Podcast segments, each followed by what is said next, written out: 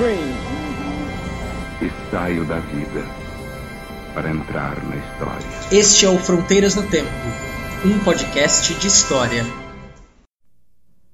Depois eu falo contigo. Hein? Demorou? Então, bota na fita mais tarde que eu venho aí. É, mano. Vou descer, valeu. Moleque aí. Vai, Lelê, chega aí. Vai, vou meter bronca lá embaixo, cheio de fome, né? Lá tem que Demorou, sim. Vai meter bronca lá embaixo. Pô, vamos descer, cara. O menor tá com fome, a gente olha a cara lá embaixo. Aí, hoje, hoje é o gigante que decide. Qual vai ser da gente, gigante?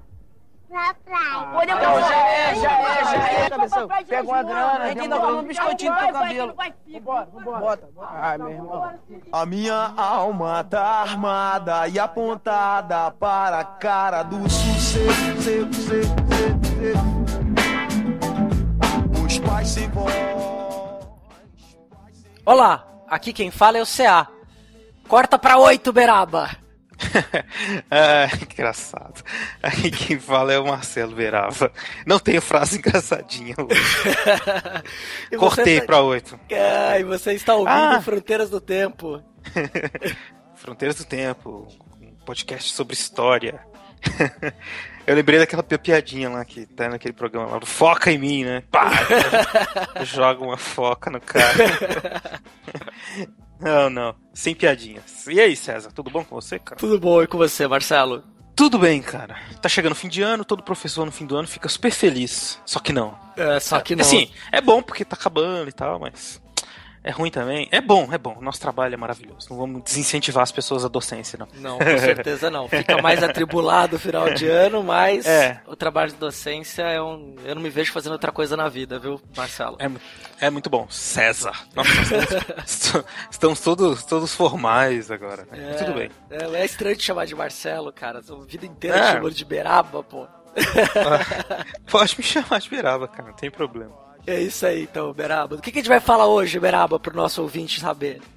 Nós vamos falar um pouquinho sobre um tema aí que eu tenho estudado há alguns anos já, que é sobre crimes, crimes, justiça, polícia, controle social, essas coisas todas aí que, que são aí muito comentadas hoje em dia, né? Todo mundo fala bastante sobre os problemas da violência, da criminalidade, e os historiadores, é óbvio, como eles não podem, como a gente faz história baseada no- nas nossas inquietações, nossos problemas atuais, nós também olhamos para o passado e olhamos como os homens do passado lidavam com essas questões. né? Então a gente vai falar um pouco sobre isso. Claro, não vai dar para abarcar tudo, né? Mas a gente vai tentar mostrar para vocês aí o que que a história pensa sobre essas questões sobre de crimes dentro das nossas pesquisas, dos nossos nossas reflexões historiográficas. Com certeza. Então vai ser um papo aí pra você curtir, ouvir aí e refletir um pouco sobre essa questão do crime e do castigo na história. Exato. Comandante Hamilton, comandante Hamilton, começa o programa, comandante Hamilton. Baixou da pena aí, né? É. Vamos lá.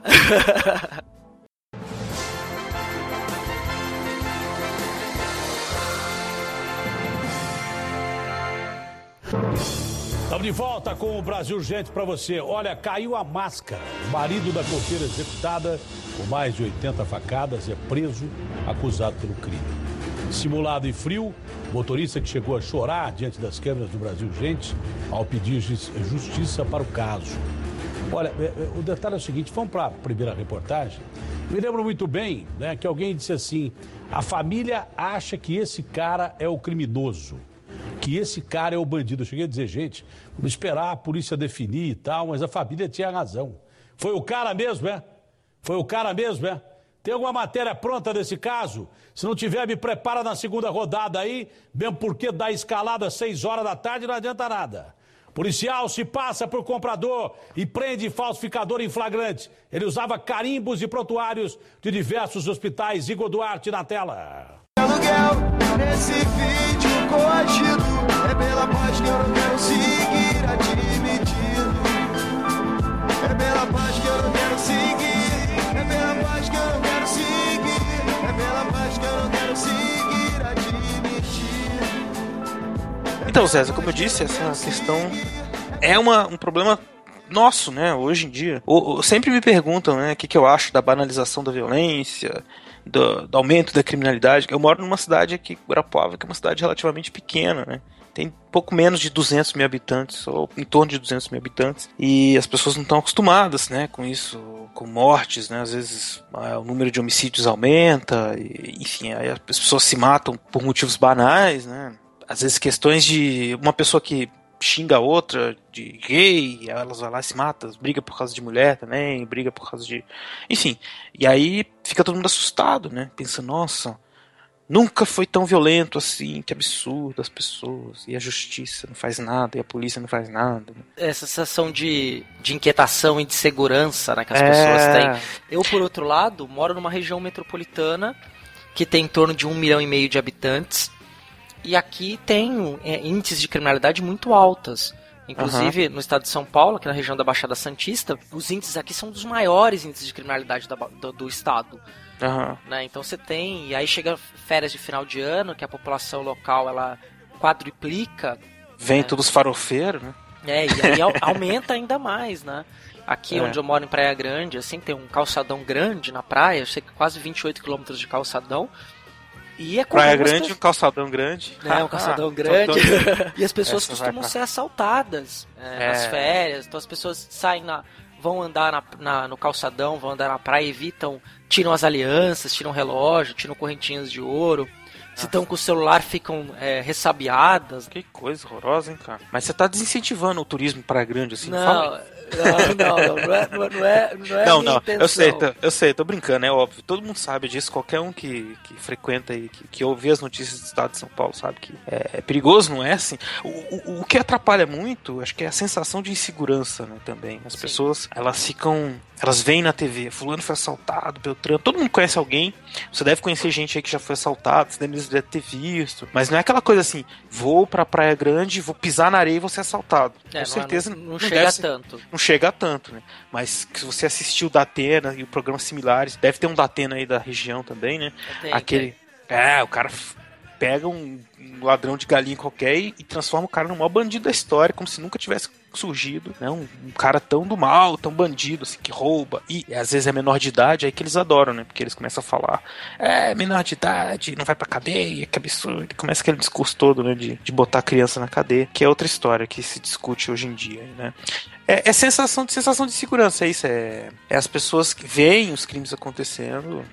Não veem, mas ouvem né, o que está acontecendo muito. Se fala bastante por conta também da, do aumento da, da divulgação né, pelos meios de comunicação. É, e é- tem uma, uma questão, né? Desculpa te cortar, mas você Não, tem a questão cortar. de. Você tem uma, uma expecta, é, um- a criminalidade foi transformada num espetáculo. Um Sim, espetáculo midiático, né? Quer dizer, então você tem programas de TV, programas de rádio que são bem antigos. O rádio lida com essa questão há muito mais tempo que a TV.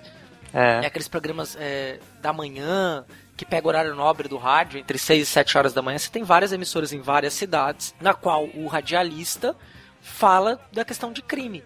é, exato. né, ficar contando o que aconteceu na madrugada, o tipo de crime, e aí explora, põe opiniões. Tem até uma maneira, né, uma maneira padrão de falar sobre o crime. né, Maneira Gil Gomes. maneira Gil Gomes, assim, É a meia-noite. Não vou saber imitar ele, não vou nem tentar. né? meia-noite.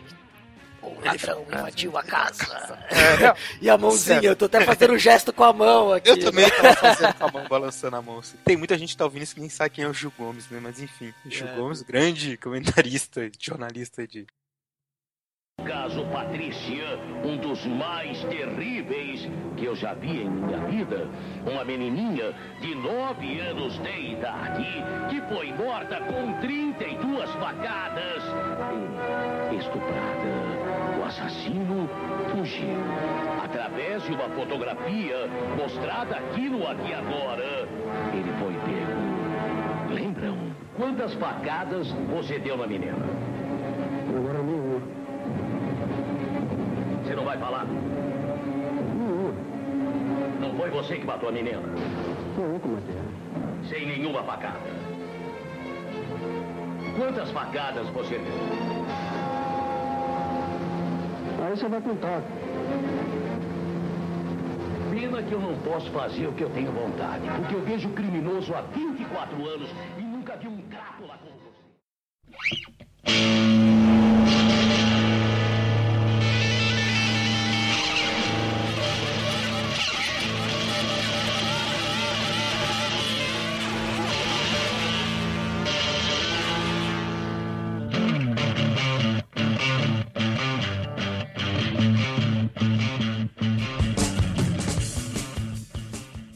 E eu acho que foi o Aqui e Agora, né? Aquele programa do SBT dos anos 90. No Brasil que, foi, mas Que deu a explosão dessa questão de É. transformar o crime, a criminalidade e a violência num espetáculo. Mas não, nos Estados Unidos tem o programa Cops, né, cara? Que eu não sei se foi o primeiro também, posso estar errado aqui. Mas faz, ou fez, não sei se existe mais, muito sucesso, né? Com a história dos policiais caçando os bandidos e prendendo todo mundo. E, é óbvio que, que eles prendiam também. Já cria um estigma social, né? Que é aquela coisa de. Eles não vão caçar bandido de colarinho branco, é evidente, né? Sim.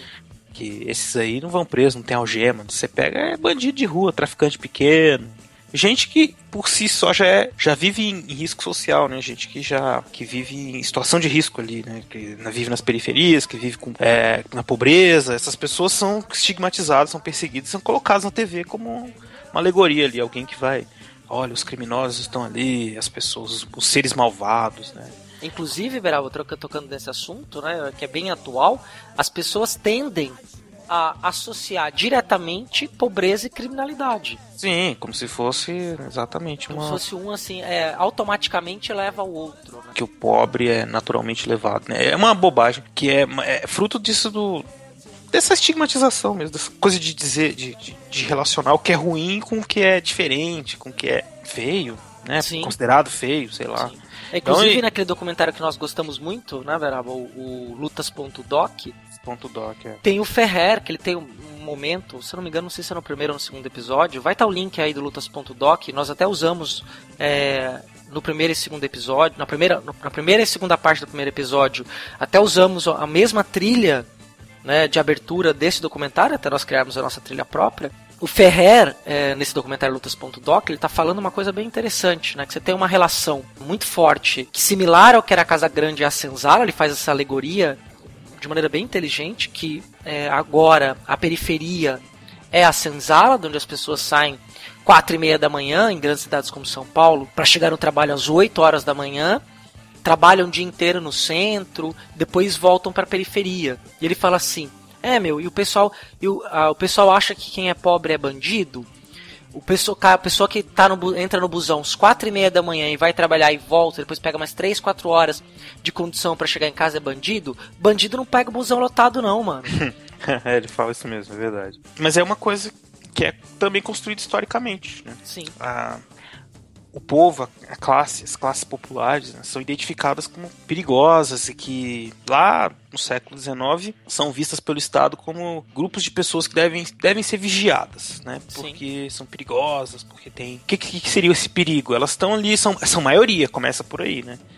A maioria da população. Então, desde a Revolução Francesa, a massa sempre foi vista como uma, uma coisa perigosa, né? É o, é o animal de o animal de várias cabeças. É, a besta então- de muitas cabeças. Então é preciso dizer, é preciso criar um sistema de controle que deixe essas pessoas em paz, harmoniosamente, que elas aceitem a dominação, na verdade, né? A gente vai falar aqui claramente é isso, que elas têm que se restringir a sua vida medíocre, medíocre né, materialmente falando, né? Uhum. E aceitar viver ali na pobreza, no lixo e trabalhar 16 horas por dia, que é o que acontecia, 16 a 18 horas por dia, que é o que acontecia na Europa na época da industrialização no século XIX.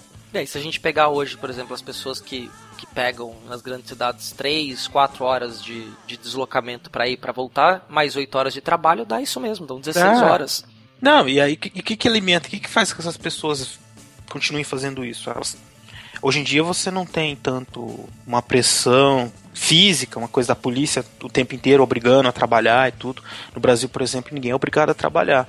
né? Mas se você não trabalha, existe uma série de sanções sociais. Quer dizer, gente que vai, tipo, apontar o dedo, de vagabundo, preguiçoso. E aí você, pra virar um bandido, é. É dois passos, né? Ou menos. E aí então todo mundo trabalha. Trabalha não só por obrigação, mas também por, pela questão do consumo, né? Que é outra coisa que nos prende bastante. A gente tá fugindo um pouco do assunto, mas é, tem tudo a ver. Tem né? tudo a Quer ver dizer, mesmo, né? Dizer, a pessoa. São formas de punição de controle social. Então, Sim. você, você, não, você tinha lá no século XIX uma punição, uma coisa, uma vigília mais firme do Estado, e hoje em dia não precisa tanto porque existe uma ideologia, um conjunto de normas que, não- que já estão introjetadas. Essa do trabalho é uma delas. Então o cara trabalha para viver, para consumir, para comprar um carrinho, comprar um celular e outras coisas, né, que tem valor material, mas que é um valor irrisório, né? Sim, e a origem disso tudo tá lá na Revolução Industrial, né? Porque a Revolução, Revolução Industrial não Industrial. foi só é, a, a criação de máquinas, a produção em larga escala, não.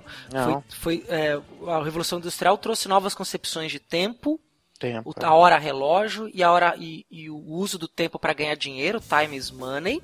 E Exato. quem não aproveitasse o tempo para ganhar dinheiro, fazer algo produtivo, passou a ser taxado de vadio, de vagabundo. E vários estados na Europa, principalmente, depois na América, isso chega ao Brasil também, né, dentro do mundo português, passam a adotar legislações nesse sentido. É, no começo do século XIX, por exemplo, em Portugal editaram uma, uma lei que condenava a vadiagem. né? Então, se pegasse a pessoa sem fazer nada, um vadio, ela podia ser presa, porque a vadiagem, então, passou a ser considerado um crime. É, no Brasil foi muito tempo crime. Isso aí nos anos 70 tinha gente sendo presa por vadiagem ainda. Sim, normal. sim, no governo autoritário. Sim, ficar na rua sem fazer nada, vadio, vai pra cadeia, né? Uhum. Mas é isso, tem a ver com. Tudo isso, então, são formas de controle social. A gente vai falar de um. Uma coisa que é mais objetivamente um- uma transgressão, né? Que é o crime. É, o Alguém crime é criminalidade. Crime é criminalidade. Alguém que comete um. Quer dizer, você não trabalhar é uma infração, uma situação que pode ser punida, às vezes criminalmente, às vezes socialmente, né? Como Sim. hoje em dia. Hoje em dia nem tanto, tá mudando um pouco, mas enfim. Mas ainda existe, né? Você tem que trabalhar de alguma forma. É, é um valor que as pessoas, nós temos hoje em dia, né? Quer dizer, essa pessoa, é, ela trabalha, ela, é, ela é esforçada, ela é trabalhadora, e trabalhadora é uma... É. É um adjetivo, né? É, mas é o que eu quero dizer que nem tanto, porque tem gente, hoje em dia, existe gente que não precisa fazer nada, que não faz nada. Sei lá, celebridade, por exemplo. Qual que é o trabalho de uma celebridade? de uma subcelebridade. Eu não vou falar o nome de nenhuma aqui pra não ser processado. É lá, verdade. As, umas que estão na faculdade de roupa curta, engorda, emagrece, aí fica aparecendo na televisão, que tá engordando, tá emagrecendo. É, Qual que é o que muda o trabalho? cabelo, muda... É, não tem trabalho nenhum, mas as pessoas acham 10. Legal, quero saber se ela engordou, se ela emagreceu. Mas é outra história, a gente pode até falar disso um dia. Tá rende um programa bom, Beraba. É, porque é muito engraçado. não dá pra nada, desempregado também não dá. E desse jeito a vida segue sem melhorar. Trabalhador, trabalhador brasileiro, garçom, garçonete, jurista, pedreiro. Tem, tem crimes e crimes, né, cara? Assim, hoje em dia pode. Você, você não pode matar ninguém na rua, né? Pá, pá, pá. Quer dizer, posso até ter um motivo. Nós dois, por exemplo, que somos réus primários, quer dizer, eu acho que você é réu primário. Você é réu primário, né, Sou réu primário, sou réu Ah, primário. que bom, que bom, bom saber. Não É, tenho, eu não tenho passagem, não tenho Não, passagem. não tem passagem, também não tem passagem. Nunca matei ninguém, nunca roubei. Sim, né? É, nunca fui pego. Não, mas enfim, nunca matei ninguém. Porque nunca foi pego é complicado, hein, Beraba? Não, tô brincando, brincando. E, então a gente tem algumas atenuantes, né? Por exemplo, se você mata uma pessoa lá com privado, privação de sentido, assim, ficou louco, sei lá, Uhum. levou um chifre, ficou maluco, ah, e, e no meio da, da loucura toda foi lá e matou, deu 30 facadas na mulher. Isso vai, o seu advogado, se ele for bom, ele vai conseguir te livrar da cadeia. É difícil, mas pode Sim. ser, né? Porque isso, porque 30 facadas também eu tô exagerando, né? É, porque aí já Mas, é. 30 facadas nas costas, é. Ou uma coisa, coisa assim, mais que pode acontecer com qualquer pessoa, né? Que, sei lá, atropelar alguém na rua. Você tá Sim. em estado normal, você não tá bêbado, se tiver E bêbado, nada. já, já assumiu a, você já assumiu o risco, né? Aham. Mas pode acontecer, né? Um atropelamento ou um acidente. Sim, sim. Aí você tem um, um atenuante, você não queria matar a pessoa. Foi, que foi assim que ele acontece. É, é até bom você falar disso porque dá pra gente ver, né, a mudança, né? Quer dizer, até uns anos atrás, antes da lei seca, era. As pessoas saíam, enchiam a cara, matavam, todo mundo condenava, mas não existia a condenação foi aumentando, né? Aquela coisa Sim. assim. Claro que a pessoa ia pra cadeia e tudo, sempre, é óbvio, né? Mas. Ou ia pra cadeia, não, ia processado. Mas com a lei seca isso foi, foi aumentando e hoje em dia existe tanto a condenação da lei como uma condenação social também, né? É, nós mesmos aprendemos a nos policiar, a gente bebe menos, ou não bebe, né? Uhum. né? Vamos dizer a verdade, não bebe para dirigir. E a televisão contribui muito para essa pra estigmatização também. Então coloca. Até acho pouco exagerado, cara. Sujeito lá, bêbado, às vezes nem fez nada, tava bêbado, dirigindo na rua, transando lá, tá. Aí alguém filmou, eles pegam, botam o cara na televisão, miram o cara. Ok, né? Eu acho que tudo bem, ele cometeu um erro, mas podia fazer isso com outras coisas também. É um pouco exagerado, né? Eu acho. E. Mas é outra história também, né? Não tô defendendo que dirige bêbado, não, mas a, a televisão às vezes faz esses exageros, assim, com. para tentativa de criar essa estigmatização, essa coisa da direção bebida. Mas o que eu quero dizer aqui é que vai mudando, né? concepção do que é certo e do que é errado. E do que é crime e do que não é crime na do história. Do que é crime e né? que não é crime. Não é só criar uma lei e dizer, olha, matar é crime. Matar é crime hoje em dia, mas as circunstâncias que é permitido matar, por exemplo, vão mudando. Sim. Como a gente. Acho que o caso mais comum é do, do adultério, né, César? O adultério feminino, né? Que isso é muito interessante, porque o nosso Código Civil aqui no Brasil data dos anos 20, agora não lembro a data exatamente, mas uma das coisas que eram colocadas ali é que o adultério feminino era um crime. E aí, por exemplo, no caso de dissolução do casamento, a mulher perdia todos os direitos. É, o Código Civil, né, da 1917, né? Enfim, a mulher, é, a mulher perdia muitos, muitos direitos. E aí a reformulação do Código Civil hoje, quer dizer, essa questão nem é colocada. Não. Né? Isso quer dizer, se a questão do adultério não é uma questão que é privada, é do casal. Ela, o Estado não se mete nessa questão. Até porque, hoje em dia, existem outras formas de, de controlar. Né, dizer, por que isso não existe mais? Porque é um absurdo, né? A mulher se emancipou e ela tem direitos também de Sim. De, de, de, transar com quem ela quiser, óbvio. Sendo casada, não tem que, que o homem pode, a mulher não pode. Claro que pode. Hum. não, enfim. Mas também tem a questão do, da proteção dos bens, né, cara? Por isso que, que era muito condenável, assim, a mulher adúltera. Porque, vamos supor que a mulher adúltera, ela tem um filho com outro fulano lá. Uhum. Como é que vai provar que o filho não é, é, bastardo ou não? Não tem exame de DNA, não tem nada, né, cara? Sim. Então isso era muito preocupante. O cara ficava muito cabreiro, assim, se a mulher dele tava traindo dele ou não, ele ou não, para saber se o filho ia ser dele, né? A mulher tinha que ser exclusiva para que o filho fosse do cara, meu, do, do marido. Sim. Então, à medida em que isso hoje em dia se torna menos problema porque você faz o exame de DNA, né? Mas não é só por isso, né? Isso é só uma curiosidade, assim, é uma, Sim, uma é situação, uma... uma uma coisa que ajuda a entender aí por que, que era tão condenável, né? O, o adultério feminino. É por conta Sim, dessa. É, e, é um, e, uma sociedade extremamente misógina, né? Sim. E, e, que hoje não é mais, quer dizer. É, mais ou menos. Ainda, ainda tem, ainda tem o machismo, né? No Brasil é... tem bastante. Ainda, Ixi, tem demais. Né? Mas ele foi atenuado, vamos dizer assim. Houve uma atenuação disso, quer dizer. Então você tem gerações aí de homens eu acredito que nós nos enquadramos nisso, né, Beraba? Que ah. pra gente é comum nós ajudarmos as mulheres dentro de casa. Sim, sim. No cuidado dos filhos, no cuidado da própria casa, uhum. né? Nessa tipo de divisão de tarefas, quer dizer, não fica. Né, os homens são um pouco mais esclarecidos, não veem isso como uma diminuição da, da, da, da questão da masculinidade. É. é. É outro tema complicado esse. Mas tem muito ainda, acho que mano, tem muito que melhorar. A mulher ainda é bastante. sofre bastante, eu acho principalmente em termos de violência, né? Então tem muito machão aí que gosta de, de bater em mulher, que gosta de humilhar, mesmo que às vezes não tenha violência física, física. né? Mas tem a psicológica, né? A, a, a menina é levada se colocar numa posição inferior desde pequena, né?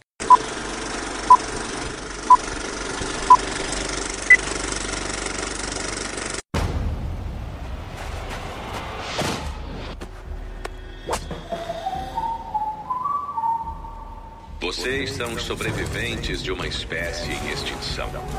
O homem, homem.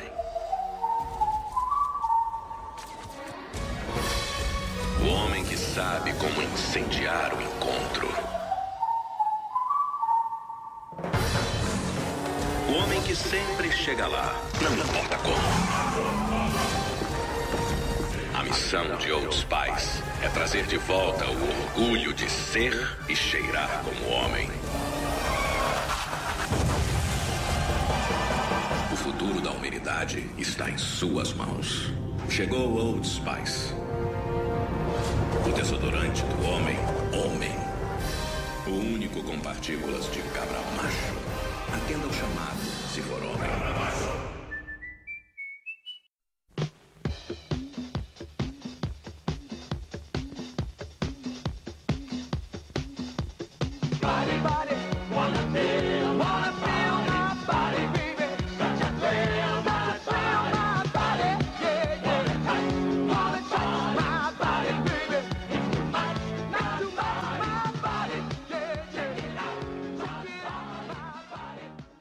Eu acho que ainda é um tema pra você discutir aí, para muita coisa pra mudar, né? Se a gente pensar desde a infância, o que, que a menina, como a menina é criada, como o homem é criado, e a gente como homens também, nós somos criados para ser machos, e aí chega um determinado momento que você encontra uma mulher emancipada e tem gente que se assusta, tem gente que não sabe o que fazer. As mulheres estão se achando, eu acho que os homens ainda estão até mais perdidos que as mulheres Sim, em termos né? de. Nós estamos em crise, né? Nós estamos em crise, cara. É, lançou aí agora o desodorante do macho feliz, eu não lembro o nome, não sei se você viu a propaganda. É, não vi, não vi, mas Não, conta pra não, gente aí. ah, eu não, eu não sei, eu não lembro o nome. Eu vi uma propaganda para desodorante pra você que é macho, de verdade. Macho, a moda antiga. Aí mostra um cara assim, apagando um incêndio, sei lá.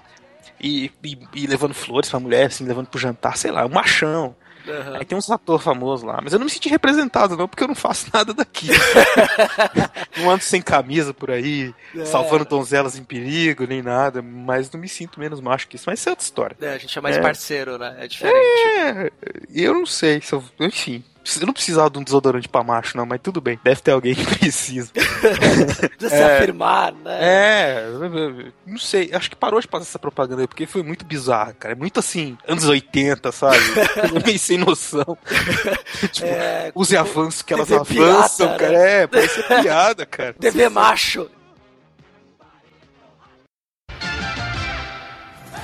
TV Pirata apresenta TV Morte. Mulher pra mim?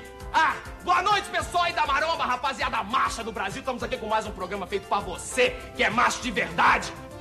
Por quê? Tá com alguma dúvida? Então desliga logo as televisões que vai aí e pata tua cara, tua bicha. TV Macho tá aqui cheio de atrações e dicas pra você enfrentar esse mundo cheio de frescura, sem desafinar. O negócio é o seguinte, você que é um saco falar sobre roupa, moda, mas já que o assunto é moda, então vamos aqui falar com o nosso grande amigo figurinista Paulo Tesourão. E aí, Paulão, tudo bem? Boa noite, pessoal. Em primeiro lugar, Bordoada, figurinista é a senhora sua mãe. Hã? Eu não sou figurinista nem costureiro. Meu negócio é roupa de homem. Mas homem que se garanta, tá? Tá legal, calma, vamos lá. O negócio é o seguinte, vamos falar de moda. Quais são as cores pra moda 88? Eu vou te explicar uma coisa, Bordoada. Na minha loja, quando chega um cara perguntando qual é a cor da moda, manda o cara correr. Manda correr. Que cara aqui, mas macho, que é macho mesmo, sabe que a cor da moda é o cinza. Que sempre foi o cinza e que sempre será. Pode ser branco, azul. E pode ser azul só se for marinho. E se for marinho, tem que ser garantido usar uma arma. Muito bem dito, cara. Agora me fala uma coisa, qual tecido que tu usa pra fazer essas roupas aí? Mas que tecido, que tecido. Homem não usa tecido, homem usa pano. Tá legal, meu chapa. Então qual é o pano, meu cara? Mas que pano? Qualquer pano. Mulher que fica perguntando, cara. Tá legal, calma, cara. Me diz onde é que é o teu ateliê? Mas que ateliê? Que endereço do ateliê? Tá me achando com cara de ateliê? Me chamou aqui pra me gozar, é? Tá vindo levar uma bifa? Isso, cara feio pra mim é fome, cara. Eu tenho culpa de ser costureiro. Costureiro é a inferno, caramba, caramba, qual é que é? TV Macho.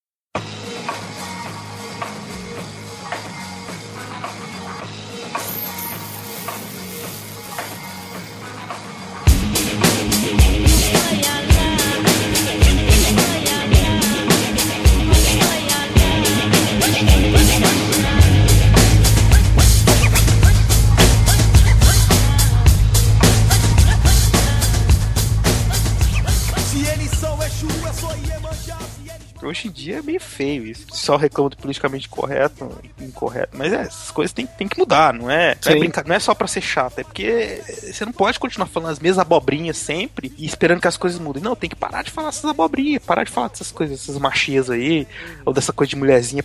Chega dessa história. Não, bola pra frente, né? Já. Ninguém precisa ser assim. É mais uma forma de prisão, de punição.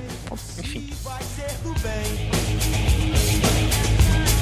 Se vai ser do bem, do bem, do bem, do bem. O que te guarda a lei dos homens, que me guarda a lei de Deus. Não abro mão da mitologia nega pra dizer: Eu não pareço com você. É. Há um despacho na esquina do futuro Com oferendas garimbadas todo dia E eu vou chegar, pedir e agradecer Pois a vitória de um homem às vezes se esconde No gesto forte que só ele pode ver formas de controle social mesmo. Controle como social. Nós estávamos dizendo. E só para explicar o pro ouvinte, o que é o controle social? Toda sociedade precisa de regras para poder se manter coesa, ou seja, se manter do jeito que ela é. E essas regras vão desde os, das, de simples maneiras, da maneira que você se porta, por exemplo, quando a gente pega para as nossas filhas, com as meninas a gente fala para a menina sempre, senta de perna fechada. Isso. Né? É, uma, é uma forma de, de controle social, quer dizer, então aí a mulher introjeta isso, se ela tá de vestido, de saia, ela, ela senta de uma outra postura, ela mesma vai se autocorrigir. Vai Uhum. cruzar as pernas. E por quê? Porque essas regras que são ensinadas pra gente desde que a gente começa a conviver em sociedade, quando a gente é criança, no processo que a gente chama de sociabilidade, a gente subjetiva, ou seja, passa a ser um sentimento nosso. Então toda vez que a gente faz algo que é considerado errado, mesmo que ninguém esteja vendo, a gente sente uma certa culpa ou vergonha por aquele ato que a gente tomou. E as formas de controle social, elas vão então desde esse mais simples ao mais complexo, como as formas jurídico-políticas, ou seja, as leis, as formas de punição previstas em lei, a maneira como o Estado administra aquele que é desviante, o crime, o criminoso, para onde a gente coloca, como a gente isola, ou uma coisa mais simples, no grupo de amigos, se um amigo faz alguma coisa que as pessoas não gostam, uma das maneiras da gente punir socialmente esse amigo é isolando ele do grupo.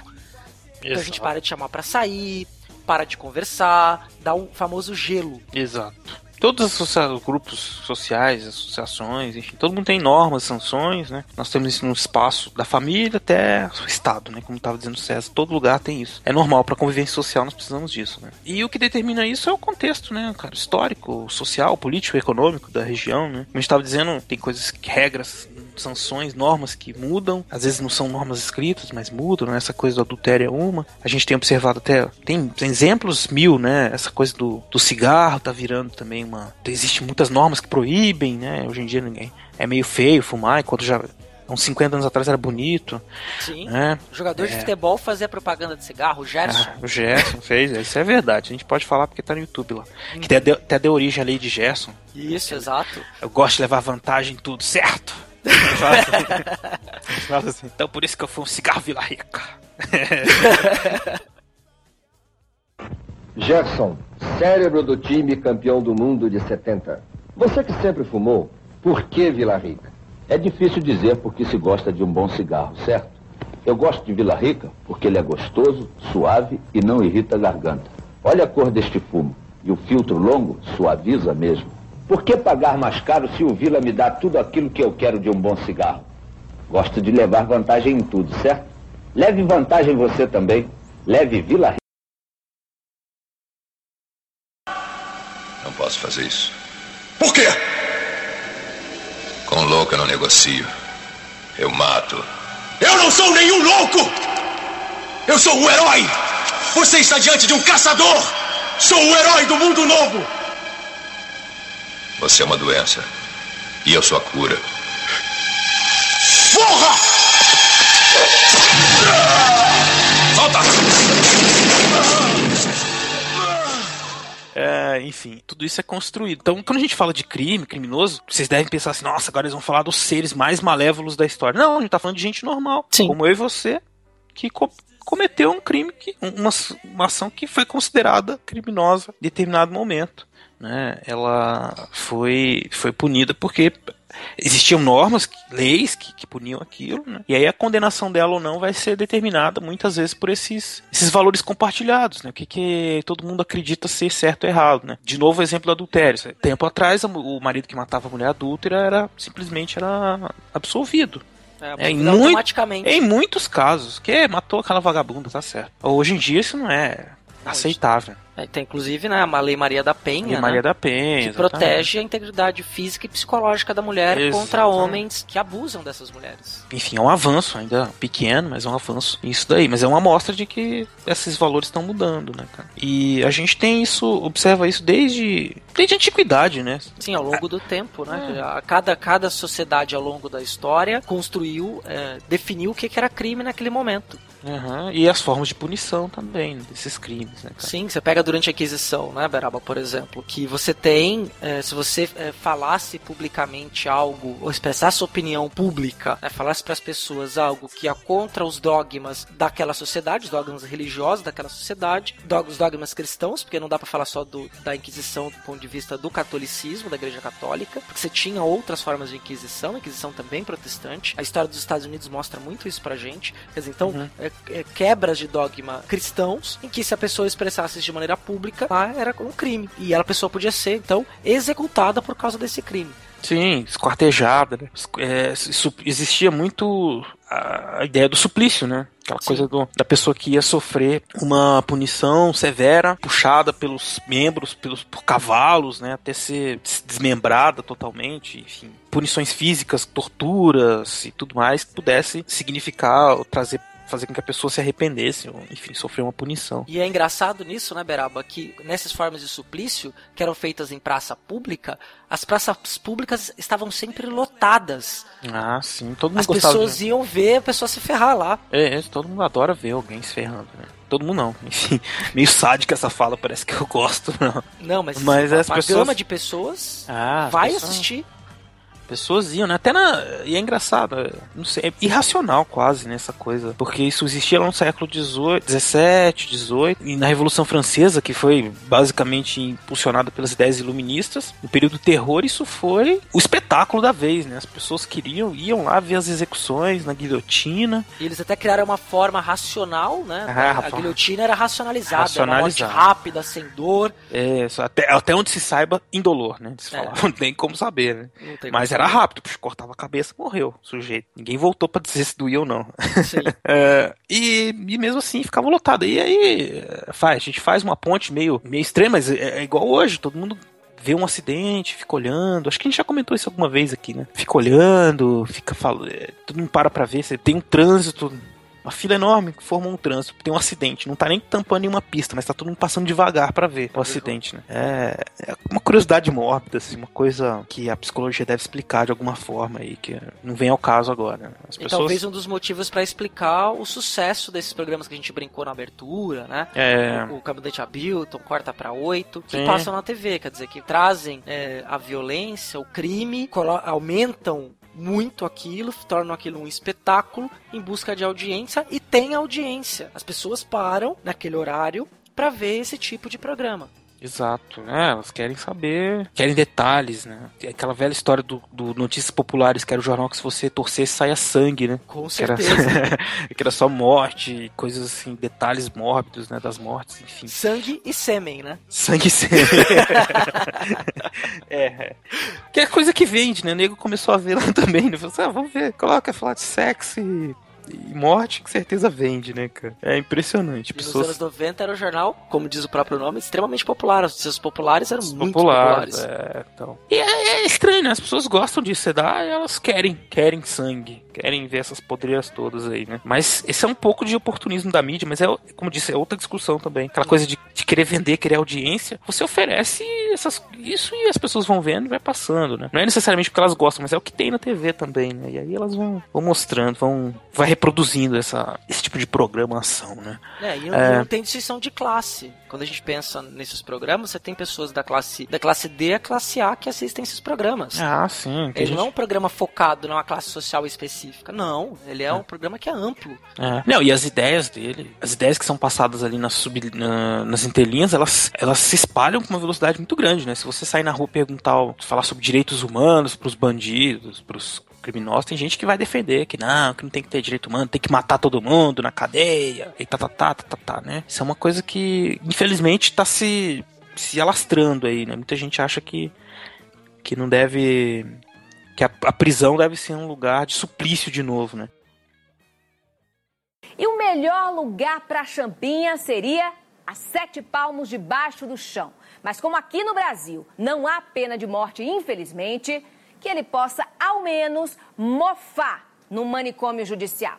Só que não é assim que pensam o procurador Pedro Machado, o Conselho Regional de Psicologia e entidades ligadas, é claro, aos direitos humanos. Eles querem a desativação do instituto onde, Champinha está e a libertação do bandido, alegando que ele já pagou pelos crimes e é um cidadão comum. É o cúmulo da insensatez. Como soltar um psicopata cruel, sem remorso, sem recuperação, que torturou, que estuprou, que matou? Será que o excelentíssimo senhor promotor e seus pares se responsabilizariam por Champinha? Será que eles estão dispostos a acolhê-los no seio de suas famílias para que o marginal injustiçado conviva com seus filhos e com suas filhas? Ora, deixem de hipocrisia. Coloquem-se ao menos uma vez na vida no lugar das vítimas. Liana e Felipe não tiveram uma segunda chance. Come,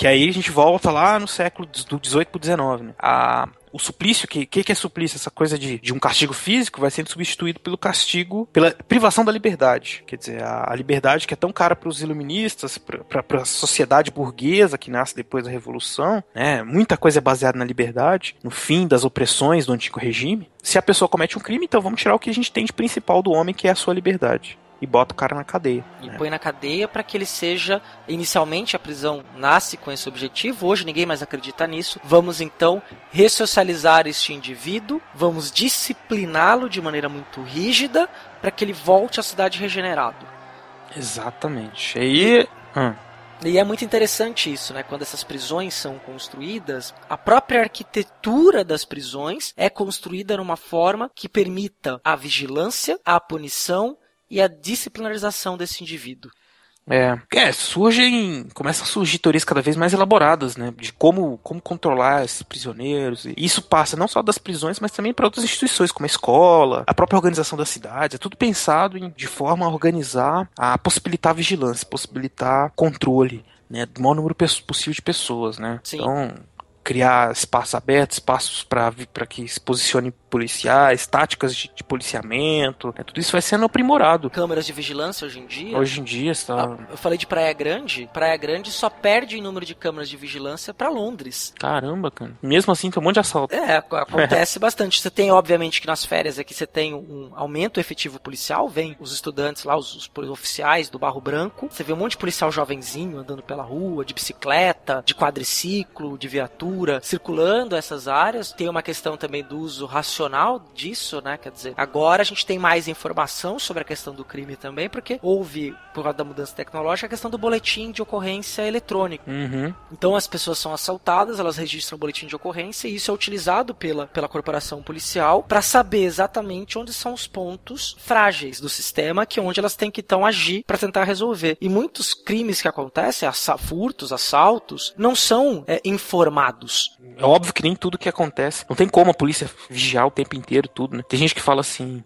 ah, para resolver o problema da criminalidade é só colocar mais polícia na rua. Impossível. É, isso não resolve. Não resolve nada, até porque a polícia não cuida necessariamente só de crime, né? Mas a gente vai falar mais de polícia daqui a pouco. É, e a questão da criminalidade hum. tem um ponto que é bem interessante, porque você vai ter um. o processo de urbanização Óbvio que ele vai ser mais acelerado depois da Revolução Industrial, o crescimento urbano, mas o processo de criação das cidades ele data da Idade Média. E desde o começo da o início da concentração de pessoas na cidade de uma vida citadina, uma vida urbana, na urbe, o problema da criminalidade existe. Você tem crimes ligados à questão da cidade desde a Idade Média.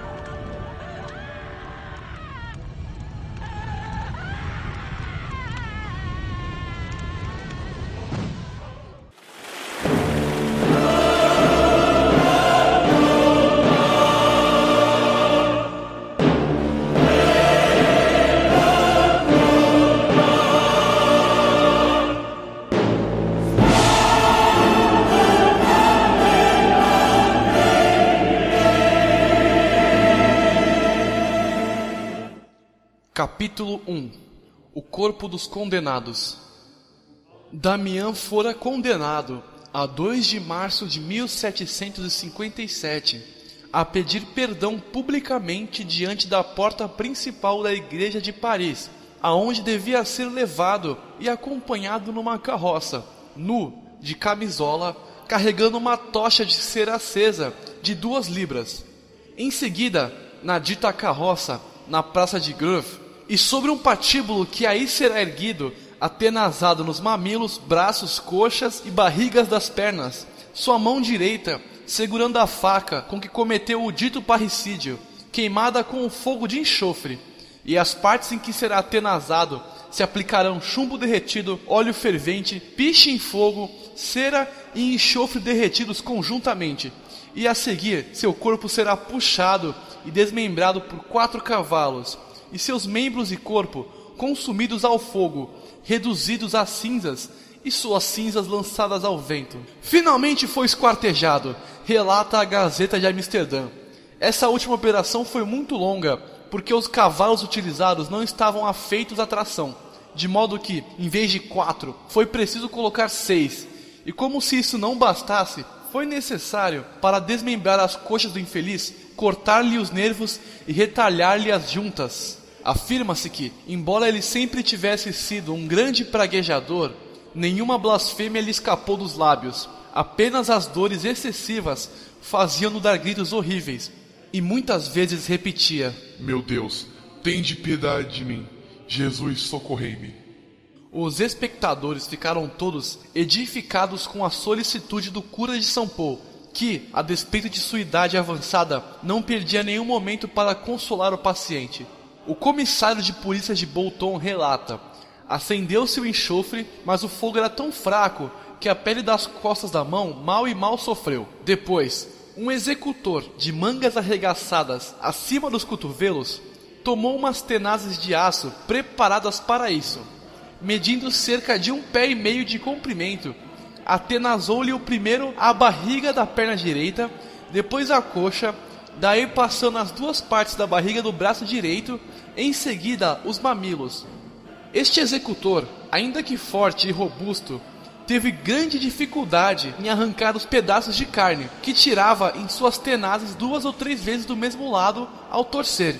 E o que ele arrancava formava em cada parte uma chaga. tamanho de um escudo de seis libras. Depois desses suplícios, Damião, que gritava muito sem contudo blasfemar, levantava a cabeça e se olhava.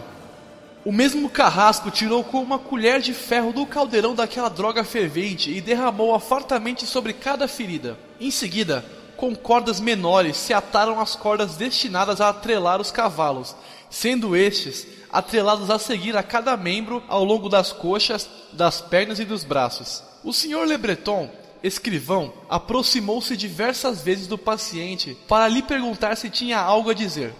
Disse que não nem é preciso dizer que ele gritava com cada tortura, da forma como costumamos ver representados os condenados.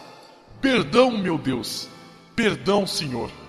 Apesar de todos esses sofrimentos referidos acima, ele levantava de vez em quando a cabeça e se olhava com destemor. As cordas, tão apertadas pelos homens que puxavam as extremidades, faziam-nos sofrer dores inexprimíveis. O senhor Le Breton aproximou-se outra vez dele e perguntou-lhe se não queria dizer nada. Disse que não. Achegaram-se vários confessores e lhe falaram demoradamente. Beijava conformado o crucifixo que lhe apresentavam. Estendia os lábios e dizia sempre: Perdão, senhor. Os cavalos deram uma arrancada, puxando cada qual um membro em linha reta, cada cavalo segurado por um carrasco. Um quarto de hora mais tarde, a mesma cerimônia. E enfim, após várias tentativas, foi necessário fazer os cavalos puxar da seguinte forma: os do braço direito à cabeça, os das coxas voltando para o lado dos braços, fazendo-lhe romper os braços nas juntas. Esses arrancos foram repetidos várias vezes, sem resultado. Ele levantava a cabeça e se olhava. Foi necessário colocar dois cavalos diante dos atrelados às coxas, totalizando seis cavalos. Mas sem resultado algum. Enfim, o carrasco Sanson foi dizer ao Sr. Lebreton que não havia meio nem esperança de se conseguir. E lhe disse que perguntasse às autoridades se desejavam que ele fosse cortado em pedaços. O Sr. Lebreton, de volta da cidade, deu ordem que se fizessem novos esforços, o que foi feito, mas os cavalos empacaram e um dos atrelados às coxas caiu na laje. Tendo voltado os confessores, falaram-lhe outra vez. Dizia-lhes ele, ouviu falar: Beijem-me, reverendos. O senhor cura de São Paulo não teve coragem, mas o de Marcili passou por baixo da corda do braço esquerdo e beijou-o na testa. Os carrascos se reuniram, e Damião dizia-lhes que não blasfemassem, que cumprissem seu ofício, pois não lhes queria mal por isso. Rogava-lhes que orassem a Deus por ele, e recomendava a cura de São Paulo que rezasse por ele na primeira missa. Depois de duas ou três tentativas, o carrasco Sansão e o que lhe havia atenazado tiraram cada qual do bolso uma faca e lhe cortaram as coxas na junção com o tronco do corpo. Os quatro cavalos, colocando toda a força, levaram-lhe as duas coxas de arrasto, isso é, a do lado direito por primeiro e depois a outra. A seguir, fizeram o mesmo com os braços, com as espáduas e axilas e as quatro partes. Foi preciso cortar as carnes até quase aos ossos, e os cavalos, puxando com toda a força, arrebataram-lhe o braço direito primeiro e depois o outro. Uma vez retiradas essas quatro partes, desceram os confessores para lhe falar, mas o carrasco informou-lhes que ele estava morto Embora, na verdade, eu visse que o homem se agitava, mexendo o maxilar inferior como se falasse. Um dos carrascos chegou mesmo a dizer pouco depois que, assim que eles levantaram o tronco para o lançar na fogueira, ele ainda estava vivo. Os quatro membros, uma vez soltos das cordas dos cavalos, foram lançados numa fogueira preparada no local cito, em linha reta no patíbulo. Depois, o tronco e o resto foram cobertos de achas e gravetos de lenha, e se pôs fogo à palha juntada a essa lenha. Em cumprimento da sentença, tudo foi reduzido a cinzas. O último pedaço encontrado nas brasas só acabou de se consumir às dez e meia da noite. Os pedaços de carne e o tronco permaneceram cerca de quatro horas ardendo.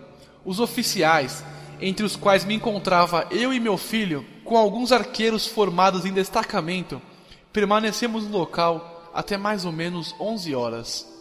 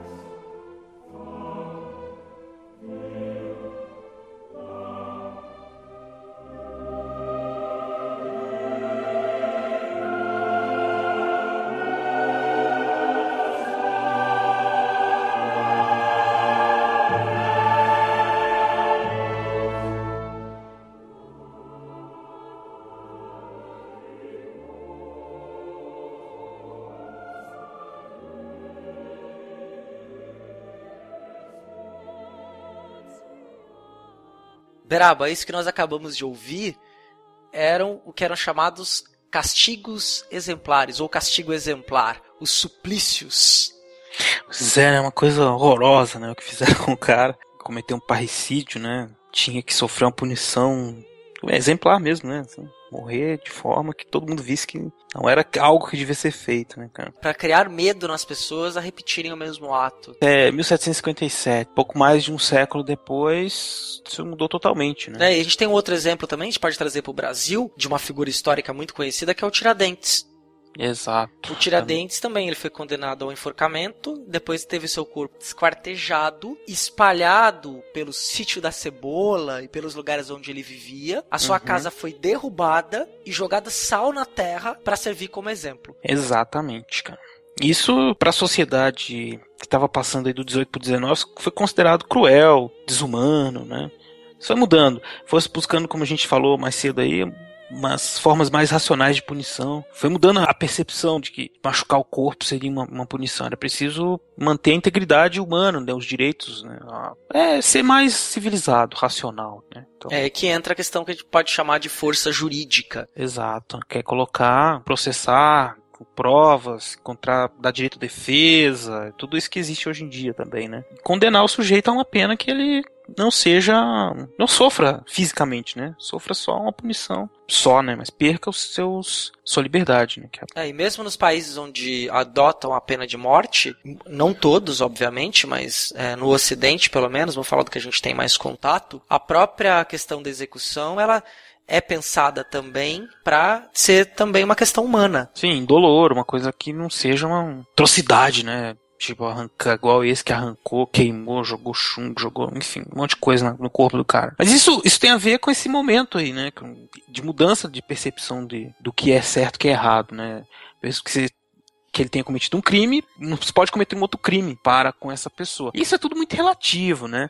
É, isso vale entre povos que dividem a mesma cultura, entre os europeus, por exemplo. Então você começa a surgir a cadeia para os europeus, mas os europeus, se a gente pensar o que eles fizeram na África, na Ásia, no século XIX, foi muito pior, né? O que eles faziam Sim. com os indianos, com os africanos, todo tipo de tortura, todo tipo de, de punição física, o que, fizeram, o que faziam com os, escravos, os escravizados aqui no Brasil, nos Estados Unidos, né? Quer dizer, então é, é tudo muito relativo, é, é assim, é tratamento igual para os iguais e desigual para os desiguais, né?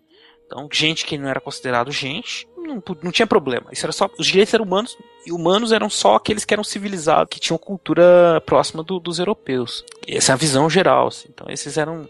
não eram eram mais protegidos ou, ou, sofriam esse tipo de punição, que era mais humanizado, que era ir pra cadeia, né? Se bem que hoje em dia não, não dá pra dizer que cadeia seja um lugar muito digno, né? Longe, né? Longe disso, ser, pelo a, contrário. A, a não ser na Suécia, né? Que dizem que na Noruega, na Dinamarca, sei lá.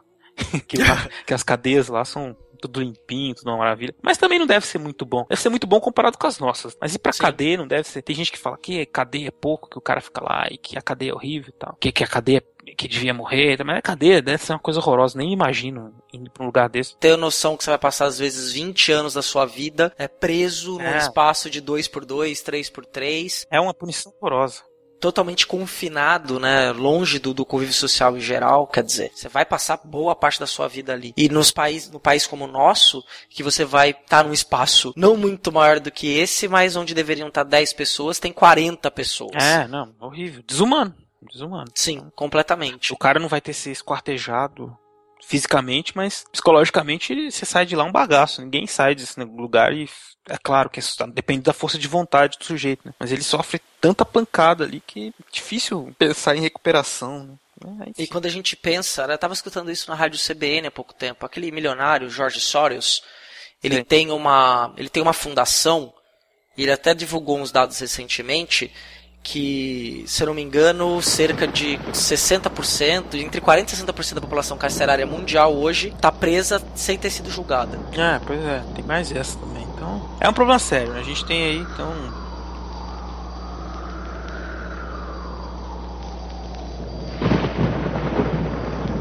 o que é e o que é clara e salgada cabe em um olho pesa uma tonelada, tem sabor de mar. Pode ser discreta, inquilina da dor, morada predileta na calada, ela vem refém da vingança, irmã do desespero, rival da esperança. Pode ser causada por vermes imundanos e o espinho da flor, cruel que você ama, amante do drama. Vem pra minha cama por querer, sem me perguntar, me fez sofrer. Eu que me julguei forte, eu que me senti Serei o fraco quando outras delas vi no século XVIII, né, vai surgir essas prisões, esses prisioneiros, essas pessoas elas vão trabalhar, vão fazer, vão sofrer todo tipo de marginalização, de estigmatização da, por parte da sociedade. Né. É, no século XIX, o criminoso ele é visto, começa a ser visto como um, um ser doente, uma pessoa que, que merece, que, a, às vezes precisa de um tratamento, mas que muitas vezes precisa ser, ser isolada mesmo, porque ela não presta, não serve mais para a sociedade, que é preciso pensar formas de inseri-lo na sociedade pensando que ele é um, um ser desviante, né? Tem um comportamento que a gente chama de comportamento desviante. Como ele é diferente, ele precisa de um tratamento diferente também. É, até existe aqueles, dentro da criminologia, aqueles pensadores, estudiosos como Lombroso, Cesare Lombroso, que era um pensador italiano, Uhum. que ele tentou, uh, por meio da, de medições do cé, da cabeça, do crânio, né, do, do queixo, tamanho do nariz, da orelha, ele tentava... Distância entre os olhos. Distância entre os olhos, ele tentava descobrir qual era a cara do criminoso. É. então, o sujeito que tivesse alguma deformidade, alguma coisa. Enfim, ele foi tentando, por meio de estudo de, de, milhares, centenas de milhares, milhares de, de, de crânios, tentar encontrar o, o tipo criminoso. O perfil do o perfil físico do criminoso, né? É. Então o indivíduo que se enquadrava naquele perfil tinha, tinha tendência a ser um criminoso. É, esse é o, é, o livro dele é o Homem Criminal, o Homem Criminoso, né? Que era então, tentando, tentando tirar esse tipo, né? O que, que ele fez, na verdade? Ele tornou ciência uma coisa que já existia desde sempre, que é aquela coisa, associar o que é feio, o que é considerado feio, com o perigo. A velha história da bruxa má, né? A bruxa má Sim. é feia, então é óbvio que ela é perigosa. O que, que era feio? Nesse período, no século XVIII, todo o sujeito tivesse alguma deformidade, qualquer, uma formação qualquer, fosse feio, né, considerado feio, e também aquelas classes estigmatizadas, os pobres, as pessoas que não viviam, não viviam aquela cultura citadina, aquela coisa da sociedade burguesa, né, ou que eram que viviam uma vida muito diferente, né? Então, ou então pessoas de etnias diferentes, né? Tudo isso era perigoso. Perigoso, gente. No Brasil do século XIX, tem uma, uma questão de uma vigilância e um crime muito associada à questão da escravidão. Sim.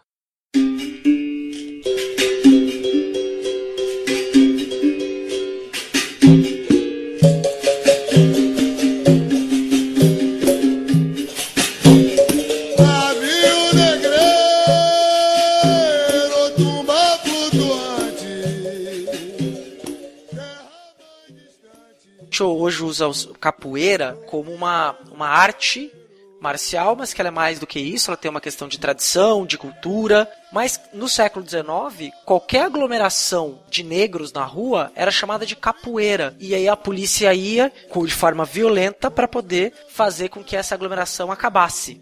Também. A prática da capoeira era condenada. É, não só capoeira porque ela oferecia um perigo, né? Porque os, os capoeiras de verdade, eles é, desciam o cacete todo mundo.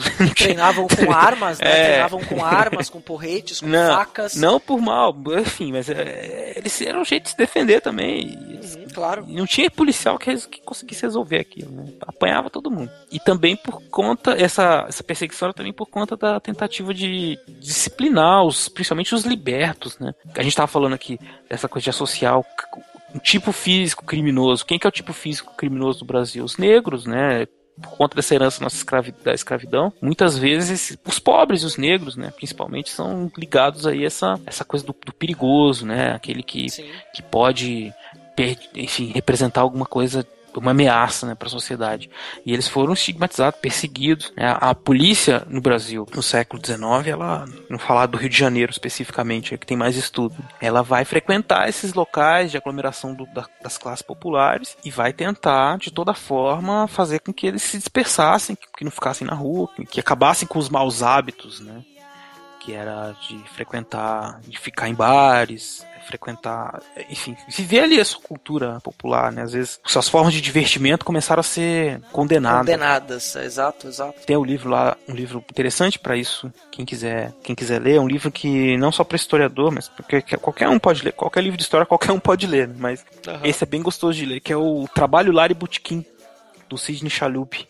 É, Ah. Ele é editado, tá na segunda edição pela editora da Unicamp. Quem quiser ler, é bem legal. Mostra, mostra bem esse processo de tentativa de controle social tá, por parte do Estado brasileiro, logo depois do fim da escravidão. né? O dilema era como fazer as pessoas trabalharem se o trabalho estava e está ainda associado a gente pobre, né? Preto. Então aquela coisa de dizer assim, trabalho é coisa de escravo, né? Então ninguém queria trabalhar. Não é que ninguém queria trabalhar, mas ninguém queria aquela, aquele trabalho burguês, aquele trabalho coordenado, aquela coisa de casa para fábrica, pra, da, da fábrica para casa, essa coisa toda é, não, não entrava muito na cabeça das pessoas, né? Ou eu estava entrando lentamente. E a polícia foi um dos, dos órgãos que, que ajudou nessa nesse processo. Justamente indo né, nos bares, nas festas populares, proibindo esses divertimentos, né? Quer dizer, o cara que ficasse no bar era, era vagabundo, né? e a polícia ia lá e tirava todo mundo, que era, era existiam os relatos lá de que eram locais sujos, que as pessoas cuspiam no chão, que eram tinha muitas prostitutas e eles iam lá e dispersavam todo mundo, batia todo mundo, descia o cacete. e outra forma também, né, que você teve, e aí não necessariamente era um crime, mas o que levou também a chamada revolta da vacina, né? Uhum. Que é um caso famoso, tem lá o livro, um livro, um bom livro do Nicolau Savchenko, chamado A Revolta da Vacina, que ele vai mostrar pra gente que você teve uma. Um dos motivos da, das pessoas revoltarem não era só ah, porque tinham medo da vacina, o que, é que, que, acaba se espalhando aí no senso comum. Não, pessoas. O Estado criou o, uma discussão na qual o agente sanitário, sanitarista ou a pessoa que ia aplicar a vacina, ele é acompanhado da polícia. A polícia arrebentava as portas, entrava na casa e dava vacinação à força. Exato. No mesmo processo que você estava passando por uma reformulação urbana no Rio de Janeiro, que estava arrebentando os cortiços e tirando as pessoas do lugar onde iam se abrir grandes avenidas. É uma forma de controle né, da vida do dia a dia ali das pessoas, né? O Estado, o governo que nunca se interessou pela população, de repente está entrando na casa de todo mundo, tentando vacinar, enfim, as pessoas não aceitavam isso tão facilmente, né? Não é simples assim.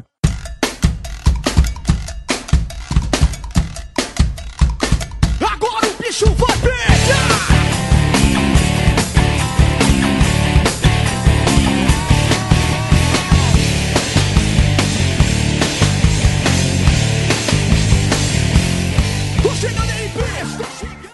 Isso aí tudo tem, tem a ver com essa também com, com a ação da polícia, né, César? Que, que surge esse tipo de policiamento que vai surgir lá na Europa no século no século 18, por 19, né? Uma polícia que investiga, que que patrulha e que, na verdade, diferente do que se pensa do senso comum, né, não fica perseguindo bandido.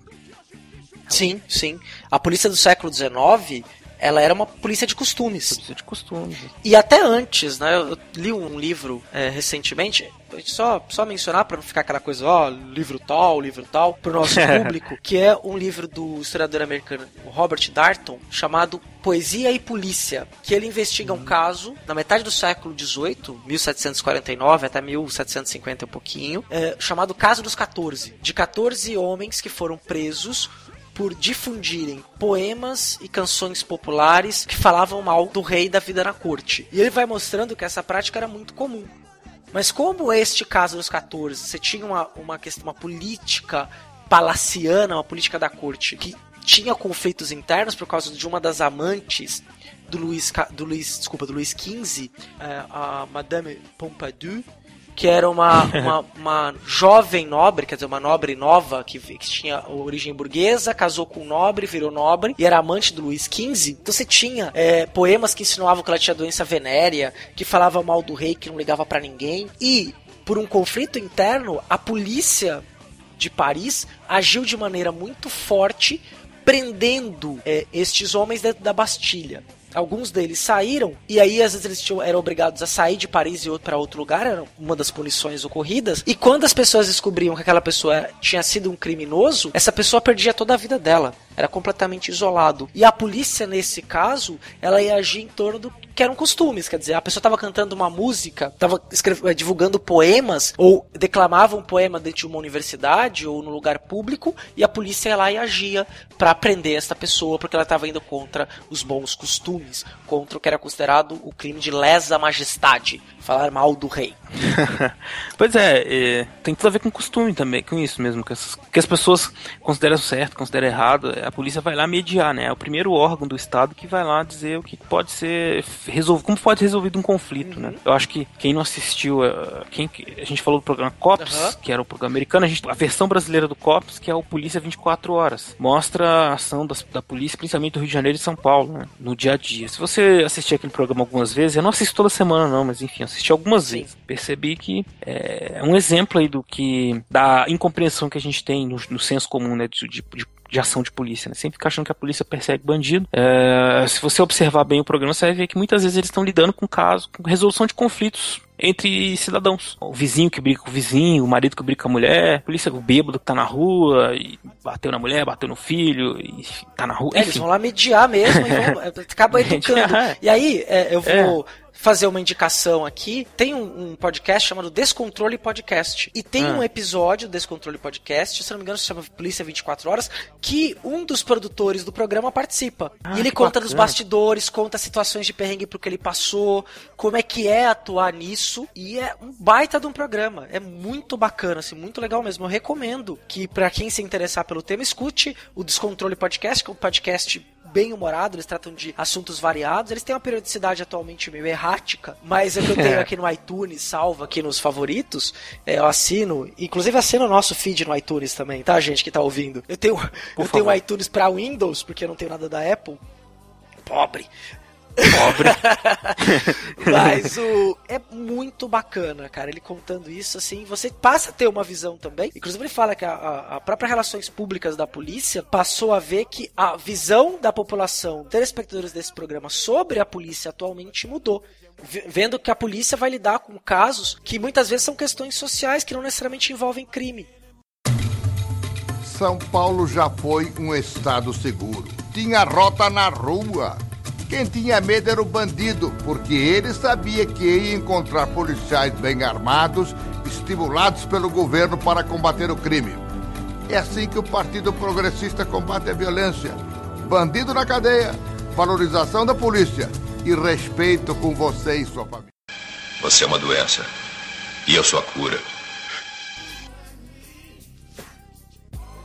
E isso é que é o grande discussão, né? Quer dizer, ó, veja como a história ajuda todo mundo. Ah, existe um problema, as pessoas falam da violência e ficam uns cachorros, com todo respeito aos cachorros, latindo na televisão, dizendo que tem que pôr mais polícia na rua, que tem que botar a polícia pra dar cacete, e não sei o que, botar mais arma na mão da polícia. Não é esse que é a solução do problema. Polícia não fica o tempo inteiro perseguindo bandido, e polícia não resolve o problema de criminalidade sozinha. É, o pro- o problema é muito mais complexo. E a polícia tem que estar preparada, treinada também para esse tipo de ação cotidiana. Ela não pode só treinar dar tiro, ela tem que treinar. Eles treinam, evidentemente, com alguma. Dependendo do estado, mas enfim, há um treinamento para isso. Eles estão lidando com a população, né, com os cidadãos. Alguns cometeram crimes previstos no código, alguns mais graves, outros mais menos graves. Mas enfim, eles estão sempre mediando, tentando evitar que o conflito se torne mais grave, né? Quer dizer, como assim, ah, tem um vizinho brigando com outro, eles vão lá e resolvem. Antes que um vizinho mate o outro, né? Enfim, eles, eles têm esse, esse poder do Estado, de, de- essa autoridade, que foi também uma autoridade construída historicamente, Sim. né? Não é uma coisa que surgiu por força da lei. A polícia, no início, a gente estava falando do início da República aqui, no início do século XX no, no Rio de Janeiro, a polícia era odiada, né? As pessoas respeitavam muito o exército até, mas polícia, nossa, corriam e batiam, não queriam saber, não respeitavam. É, a autoridade dele foi sendo construída aos poucos com o uso da força, com negociação também, né? A polícia foi aceitando umas coisas da população, a população foi aceitando o poder da polícia também. Tem um dado, uma reflexão que eu faço, né? Eu tô falando assim, é uma hipótese. Eu não tenho nenhuma prova Aham. empírica disso. Mas pelo menos pela observação, pelo que a gente lê um pouco, que atualmente você tem o policial militar, aqui no estado de São Paulo, o policial militar ganha uma miséria. Aham. O policial militar e, e e alguns criminosos, o criminoso comum, eles têm a mesma origem social. Fa- É, muitas vezes. fazem parte da Exato. mesma classe. Você escuta, é comum você escutar a história de policiais que moram em lugares mais periféricos e que evitam é, dizer que são policiais. As pessoas Ah, não pois sabem é. que eles são policiais justamente porque ele pode correr um risco de vida. É, é um caso grave, cara, isso daí. Então, quer dizer, é uma situação não que, não- não, é, não devia ser ruim, porque ele tá inserido ali na comunidade, entendendo. E, É, e a violência é que funciona? física, a violência física é o mais antigo é, mecanismo de controle social. Sim, é muito mais fácil, né? Mas não, não- foi muito eficaz, mas não é necessariamente o mais É, eficaz. não é o em dia a único, tem- né? É, é Não é um o dos único, mais é. antigos, dentre os vários mecanismos que existem. Mas, quer dizer, Uhum. a, a polícia, ela é. Nós, da sociedade, damos ao Estado, e só ao Estado, é um monopólio dele, o direito de agir com violência para manter a sociedade unida, para conseguir acab- é, acabar com a desordem social. Isso, só o Estado pode fazer isso, só eles têm o monopólio da força, do uso da Então- força, né? O Estado pode matar, prender e tal, mas ninguém pode, só o Estado. E para matar dentro de, de- de determinados parâmetros, né? Não é sair matando todo mundo. Exato. Isso é, é evidente. Então a polícia vai lá e faz esse primeiro contato, né? Do dia a dia ali, da resolução de conflitos. Quando não dá certo, quando, quando acontece um crime, tem que ser julgado, alguma coisa que, que tem que ser apreciado por um juiz, né? Vão pro judiciário, que são forças aí que atuam uma complementar à outra. A polícia investiga e, enfim, faz esse primeiro contato aí com, com o conflito e a justiça vai dar uma solução, uma solução pode se dizer final, É, né, para a coisa. polícia faz a, efetua a investigação, a prisão, passa por um civil que é um delegado, que é um, Aham. um bacharel em direito com carteirinha da ordem, tudo, né? Ele instala o inquérito, apresenta ao membro da justiça que é o promotor público e aí entra-se então com a acusação penal.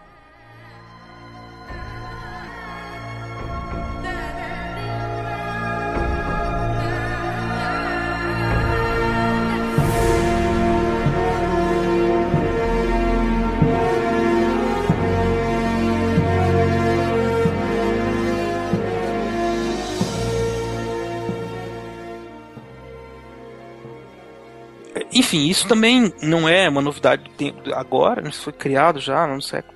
Já existia sistemas judiciários eh, no antigo regime, eles foram, foram aprimorados, é evidente. Eh, se a gente pensar, até a igreja também tem sistema de acusação, de provas, né, da Inquisição, que é da- desde a Idade Média. Então tudo isso foi sendo aprimorado, foi sendo repensado para se tornar mais racional, mais objetivo. Né? Você pensa que, por exemplo, a Inquisição ela usava a tortura como um método eficaz de, De confissão. de É, confissão. confissão. Sob tortura, confe- confe- se ele confessasse, ótimo, que significa que é verdade. Né? Só- Mas hoje em dia a gente já sabe que eh, não faz o menor sentido, apesar de ainda ser utilizado. né? Amplamente utilizado. Inf- É, infelizmente, é amplamente utilizado, a gente sabe Quando você está disso. sendo torturado, tá sofrendo dor física, você fala o que, é o, o que o torturador quer ouvir. Você Você quer quer que a que dor, quer aquela ouvir. dor pare. Exato. E a não ser que você seja o, o Jack Bauer, você, você vai. Você vai ser torturado. Ixi, eu falaria na mesma hora que o cara viesse pra começar a falar: Não, não, o que, que você quer que eu fale? Ah, então tá bom, assino. Tem um filme que, é excelente que discute essa questão, chamado Ameaça Terrorista. Em inglês é, é Unthinkable. Que é, que é um filme com Samuel L. Jackson e Karen Moss. Que ele, eles capturam é, um suspeito de terrorismo, um con- confesso de terrorismo, de ter colocado. Ele colocou três bombas atômicas em três cidades diferentes dos Estados Unidos. E o filme é fantástico. O cara é um cidadão americano, convertido ao islamismo, porque ele era o Força Delta, e aí ele é Uhum. preso e tem toda a questão da tortura, da questão da discussão disso, dos direitos humanos, direitos internacionais. Eu passo esse filme, passei agora recentemente para os meus alunos do curso de Relações Internacionais, na disciplina de Ciência Política. E as discussões rolaram Legal, semanas, cara. assim, eu recomendo. A, a- Ameaça Ah. Terrorista é um filme que não foi um, um blockbuster, mas traz essa discussão, assim, você assiste e você fica... Você perde o fôlego, você Chocado. perde o fôlego Perde na discussão. Que massa, cara. É, Eu acho que eu já vi esse filme aí, é bem legal mesmo, cara. E é isso, né? Quer dizer, então. As formas são mais sutis, mais elaboradas, mais racionais, né? De investigação e tudo. Mas, na história, a gente sempre pensa muito que essa. Que tudo isso, na verdade, claro, existe essa parte racional, essa parte processual, que as pessoas do direito que estão ouvindo aí com certeza vão falar disso muito melhor do que a gente, mas não importa. Isso é um- um- uma, uma situação que nós analisamos em outro plano. Que nós, a pergunta que nós fazemos para isso é: quais são, para esse processo, quais são os valores morais, as normas que estão em negociação, as normas não escritas, né? Então, se a gente pega crime lá de agressão física, por exemplo, o vizinho bateu no vizinho, né? Aí um processou o outro, quer dizer, é feita uma investigação, as testemunhas falam o que aconteceu, quem bateu, quem apanhou, oferece justificativas, diz por que que a sua versão da história, né? O delegado ele faz um, um relatório sobre isso, o promotor faz depois uma, uma denúncia, aceita ou não a denúncia. Todos esses processos, né, independente da questão legal, envolve um julgamento e uma troca de valores ali entre essas pessoas, né? Então, por exemplo, ah, brigaram porque um chamou o outro, um questionou a masculinidade do outro. Em determinado momento, isso vai ser considerado um- uma coisa grave. Opa, atentado contra a honra, né? Então, você vai ver que o, o delegado vai, tá- vai fazer a denúncia, o promotor vai aceitar, vai fazer também, vai dar prosseguimento ao processo, isso vai para o juiz, vai para um júri, enfim, a pessoa vai ser condenada ou não. Então é tá dizendo ali que isso é errado. Brigar por atentado contra a honra é certo. Coisa que hoje em dia talvez nem fosse para a justiça, né? É uma coisa risível, né? ninguém fala disso. É, né? sim, claro. É, você xingou o outro e, e foi lá e matou. Não é aceitável. O que, que eu tô querendo dizer com isso? Então, que esses, por mais que você tenha as normas escritas, e isso aí é o pessoal do direito fala melhor que eu, que elas estão ali. elas- normatização, essas- né? Normatização tá toda lá. Dentro do processo, que é uma coisa feita para ser objetiva, existe uma subjetividade muito grande. E é essa subjetividade que importa pra gente da história. São os valores, as normas não escritas que estão ali nas entrelinhas. O que, que, que é considerado válido ou não em determinado momento. E a gente tem um conflito de visões de mundo, né? Exato. Visões de mundo que falam de determinado lugar social, das representações sociais Exato. sobre o que é considerado crime, as formas de castigar esse crime. Exato. Né? E a gente tem formas, por exemplo, que hoje é totalmente condenável, por exemplo, o linchamento. Sim. Mas acontece. Acontece, aconteceu aqui na minha região recentemente, pareceu Pois eu me é. senti na Idade Média. Uma mulher foi morta e espancada pelos vizinhos no bairro de Morrinhos, na periferia do Guarujá, no litoral paulista, no último sábado, 3 de maio. Fabiane Maria de Jesus, de 33 anos, é acusada pelos moradores de sequestrar e usar crianças em rituais de magia negra. Os boatos começaram a circular quando uma das moradoras criou uma página nas redes sociais dizendo que a mulher utilizava as crianças para atos de bruxaria. A mulher foi agredida por um grupo com cerca de 30 pessoas. Nas imagens, um homem bate com uma barra de concreto na cabeça da vítima. Um outro homem atinge a cabeça de Fabiana usando uma das rodas de sua bicicleta. Pessoas que assistiam às cenas pediram para que os moradores parassem, mas não foram ouvidas. Ninguém interviu. A polícia militar foi chamada ao local e Fabiane foi resgatada e levada ao hospital da cidade. Nas imagens, Fabiane ainda estava viva, mas morreu nesta segunda, 5 de maio.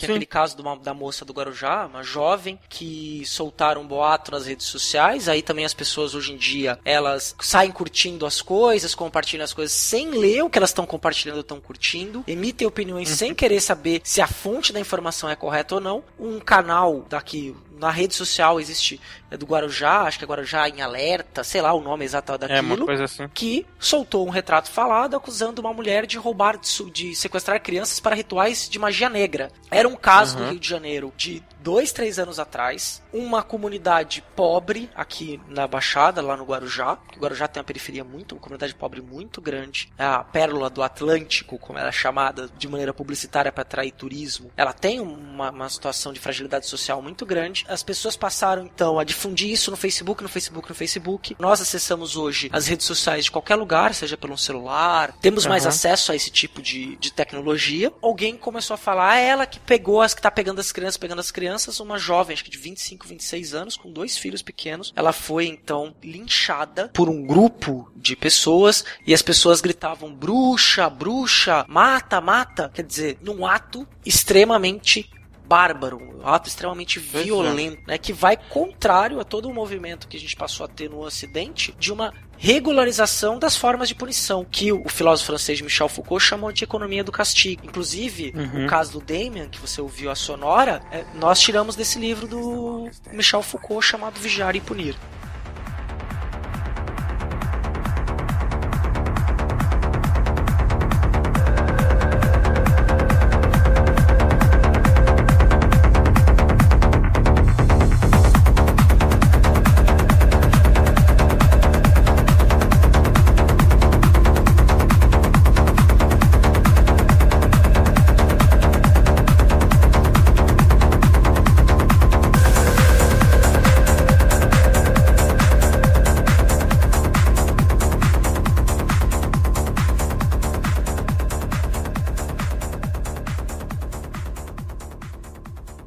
Pessoas devem até se perguntar, né? Por que que isso acontece, né? Como é que a gente tá regredindo? Muita gente me pergunta isso. Estamos regredindo? Estamos voltando à barbárie? Olha, é tão difícil explicar, né? Dar uma causa e falar e um remédio pra isso, né? No caso brasileiro, bom, existe muita coisa que contribui. Os meios de comunicação, o tipo de educação que as pessoas têm, né? é uma ignorância também, uma ignorância, né, generalizada, quer dizer, as pessoas acreditam em qualquer coisa, né, como esse caso da moça aí, do Guarujá, né? Então é muita coisa E a gente progrediu em muitas coisas, mas tem coisas que não, não mudaram tanto, é que elas talvez elas aconteçam e apareçam mais hoje em dia, né? Linchamentos, acho que é difícil dizer que, assim, que acabou para sempre e tal, né? Não sei se a gente tá regredindo, acho que a gente tá começando a prestar mais atenção e condenar mais esse tipo de coisa, talvez. É que pra nossa sociedade ficar... o linchamento ele é uma coisa é, considerado um ato bárbaro. Em algumas outras Sim. sociedades, você tem apedrejamento público, estupro coletivo, né? É. Quer dizer, que é uma forma daquela sociedade lidar com um ato violento e que para aquela para outras sociedades contemporâneas até ou no passado, aquilo faz total sentido, compõe-se como um algo que seja verdadeiro. 60% dos jovens de periferia sem antecedentes criminais já sofreram violência policial. A cada quatro pessoas mortas pela polícia, três são negras. Nas universidades brasileiras, apenas 2% dos alunos são negros. A cada quatro horas, um jovem negro morre violentamente em São Paulo. Aqui quem fala é Primo Preto, mais um sobrevivente.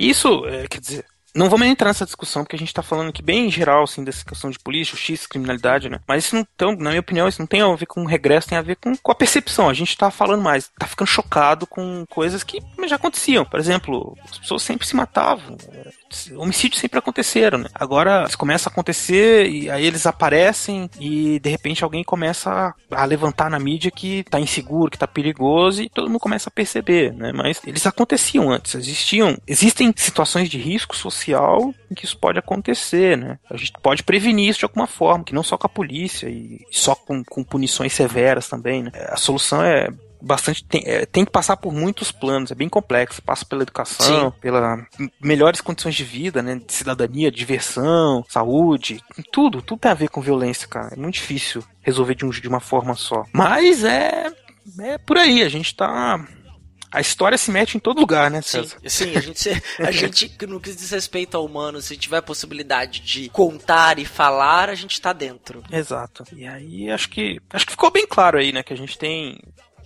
a gente não está nem falando aqui de todos os problemas. Por exemplo, por muito tempo na história, é, a justiça, a polícia foram vistas como órgãos como de repressão. Sim, órgãos de classe, né? né de classe. É, né? da luta polícia... de classes e que eram órgãos de, de opressão contra os oprimidos. Isso, então era aquela coisa assim, a polícia burguesa, a, a justiça burguesa. Não tô querendo dizer que ela seja justa, Sim. por assim dizer, Sim. né? Que todo mundo recebe o mesmo tratamento pela justiça pela polícia. A gente tá cansado de saber que quem tem grana não fica na cadeia mesmo e pronto. Se você não parecer bandido, você não vai ser perseguido pela polícia, isso é fato. Sim. Se você tiver num lugar considerado periferia, perigoso, né, pela polícia, e se você parecer bandido, você vai ser enfim, você vai sofrer uma batida ali, óbvio. Então, esse, esses problemas existem, a gente não tá excluindo isso, dizendo que não existe. Existe. Sim. Nós só estamos dando um outro olhar, mostrando, olha, existe, mas, mas e como é que as pessoas não se revoltaram ainda contra a polícia, contra a justiça? Por que elas aceitam que elas existam, que elas têm autoridade? É porque isso foi sendo construído historicamente. A própria visão de crime, de autoridade da justiça, da polícia, isso foi sendo construído com o tempo né? e está sendo construído até hoje. Né? Sempre está sempre mudando. Sim, é uma conclusão do nosso papo excelente. E eu Sim. lembrei de uma história, só para ilustrar um pouco disso que o Beraba tá falando, e também para deixar mais claro, é, dessa própria questão aí que a gente tem da subjetividade, da forma como esse tratamento diferenciado. Eu tive um aluno no ensino médio, não vou citar o nome dele, mas eu vou citar a história que ele contou, um aluno negro. Uhum. Ele tem uma condição, a família dele tem uma condição de vida de classe média, é um garoto super educado, um garoto super do bem. Ele corre, né? Ele, ele corre, ele faz uhum. corrida, ele é um garoto alto, magro tal, e corre.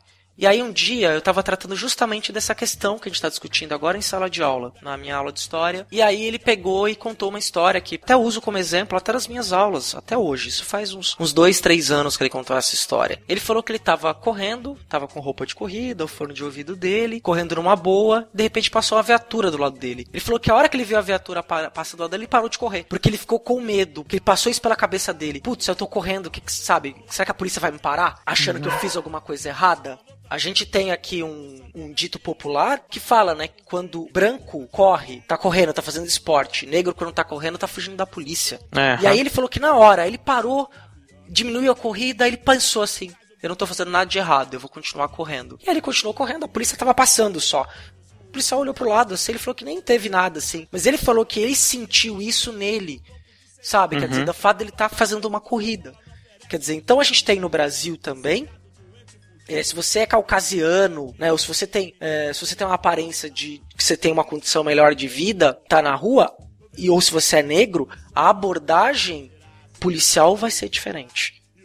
Sim. Isso é um fato. Questão do preconceito, do estigma social que a gente tem e que a gente investiga muito isso na história. Acredito que nos teus estudos, Beralba, quando você eh, fez seu estudo sobre criminalidade, você deve ter visto essa diferença de maneira ainda mais gritante no século XIX Ah. entre caucasianos e negros. Sim, isso, é claro, isso vai sendo camuflado também, né? À medida que a justiça tenta e a polícia tenta se mostrar justas e, e tentam colocar a sua ação como racional, isso, em determinado momento, isso vai sendo deixado de lado, né? Então ninguém fala. É uma coisa que, por isso tem gente que até hoje acha que não existe isso no Brasil. Porque as pessoas falam, bom, mas não, eles estão sempre procurando os, os sujeitos suspeitos, né? Mas é óbvio que isso tá, tá incutido, né? Você vê seu aluno, ele. Tá incutido nele, tá dentro dele, né? Ele, ele se sentiu já preocupado, mesmo sabendo que não tava fazendo nada de errado, né? Tava praticando um esporte. Então, é um caso sério. Tem a ver aí com essa, no caso brasileiro, com a nossa formação social, que tem muito resquício da escravidão ainda, né, cara? Uma coisa muito séria que a sociedade brasileira parece que não, não debateu ainda a fundo. A gente começou a debater, né, nos últimos anos tem surgido de- é, políticas públicas para falar sobre isso, mas ainda tá tudo muito, muito cru ainda. Eu acho que o buraco é mais embaixo. primário, e é né? É grave. primário ainda. Primário. É sério. Muito sério o problema. A gente precisava enfrentar ele com mais, com mais coragem, né? Mas não é fácil. O vespeiro, mas a gente tem que É, pôr o a mão e tem que tocar fogo Sim. nesse vespeiro pra gente poder fazer aí uma cartaz coletiva, vamos dizer assim, né? Pra É, gente é um jeito. trazer, pegar, olhar, encarar o problema de frente, pensar nessa questão da criminalidade, todas as, as variáveis que conduzem a atos criminosos, o que a gente considera crime, Aham. para inclusive tentar responder essas questões. E também por isso que a gente se volta, olha para o passado para entender como o homem no passado encarou isso, lidou com isso e as soluções ou as, os problemas criados em cima desta perseguição, o que é o que era considerado crime. Exato. E aí a gente vê que não há um progresso nas técnicas, né? Mas houve uma série de mudanças lá do 18 do século XVIII para o século XIX, guardadas as proporções, ainda a gente mantém esse mesmo sistema, né? De, de uma investigação objetiva e tal, da tentativa de criar uma lei para todos, uma justiça igual, né? Coisa da depois da Revolução Francesa, né? A liberdade, a igualdade entre os homens, que é uma igualdade que a gente sabe que é ilusória, mas que existe na lei, na letra da lei, existe tentativa de fazer com que isso que isso se torne realidade, né? Teoricamente, todo mundo tem direito a um julgamento justo, apesar de a gente saber que isso depende muito do- das suas condições materiais de vida, né? Enfim, mas é uma é uma história que ainda tem muitas coisas que a gente não falou aqui ainda, mas eu acho que deve ter ficado claro para se não ficou, enfim, mandem perguntas que a gente responde no próximo. Sim. Que a gente quis dizer isso, que então é uma, há uma o criminoso ele, ele não é um, um ser doente, um marginal, né? Ele faz parte de uma cultura, ele tá dentro da nossa vida, tá presente, ele ele comete um crime porque naquele momento aquilo é considerado errado. Ele vai ser punido de acordo com os parâmetros de certo e errado daquele momento. Independente da lei. Como a gente disse, o caso que a gente já falou várias vezes aí do homicídio de, de mulher adúltera, né? A mulher que era adulta e o marido matou ela. Isso pode já aconteceu o caso disso, de os caras eh, serem absolvidos, coisas que hoje em dia não Defesa acontecem. da Então, honra. defesa da honra, né? Então, é, a gente nem falou aí da tem outra coisa interessante também que é da dos crimes de defloramento. Ah, mas aí, César, nós vamos ficar mais uma hora falando aqui. No início do século XX existia a imenolatria, assim, que é aquela preocupação em manter o ímen e proteger as moças virgens do Brasil, né? E os médicos queriam saber como funcionava. E aí tinha o- uma série de estudos de crime, de processos, né? De defloramento, e que os pais ficavam preocupados que a menina perdeu a honra e tinha que casar e tal, tal, tal. Enfim, outra história Talvez que pra uma parte coloca- 2, né, Beraba? Pra parte 2, quem sabe? Porque tem uma bibliografia sobre isso e, e é uma coisa que tem muito a ver com, com o papel da mulher, né? Que que a, a posição que a mulher vai ocupar ali né, na sociedade. Vai ser a história para outro dia, né? Vamos ver, quem Com sabe. certeza. Isso- A gente deixa uma, deixa uma bibliografia aí pra vocês lerem depois aí, se interessarem, se se interessarem por esses, esses temas. Mas acho que ficou claro aí, César. Tô satisfeito. Eu também estou muito satisfeito, espero que vocês tenham gostado. É, não desliguem que agora nós vamos para a nossa sessão de e-mails e comentários. Já voltamos. Sobe o som.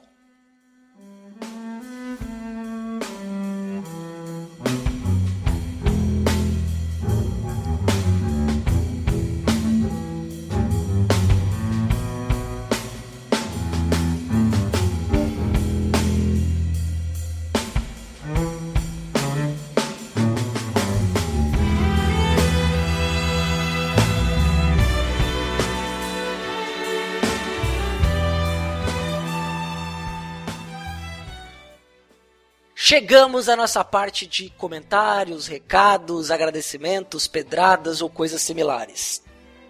Muito bem, chegamos. Ah, então, eu- nós vamos começar aqui agora falando sobre o quê? Sobre os agradecimentos, comentários? Não sei. É, não, antes, é uma coisa que a gente não falou na abertura do programa dessa vez. Como é que vocês fazem pra entrar em contato Ah. com a gente? Pô, César, você quer que eu adivinhe? eu não sei, cara. Assim, é, é, você pode mandar um e-mail para fronteirasnotempo.gmail.com Isso. Pode entrar na nossa página no Facebook, facebook.com barra Fronteiras no Tempo. E os comentários no site mesmo, fronteirasnotempo.com. Isso, e Né? pode deixar. tem- nós temos uma guia lá que é comentários. Você pode Aham. clicar lá, fazer o comentário ali e ele envia por e-mail pra gente. Só, é, o formulário é simples, é nome, e-mail e tal. E mandar é, pra gente aí o, o seu comentário e agradecimento que a gente lê aqui no programa. Muito bom, muito agradecido. Exato. É.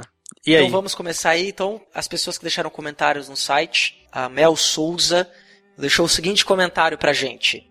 Acho que todo mundo que pensa em cursar história deveria ouvir isso antes. Ri bastante a trilha sonora está incrível. Sucesso!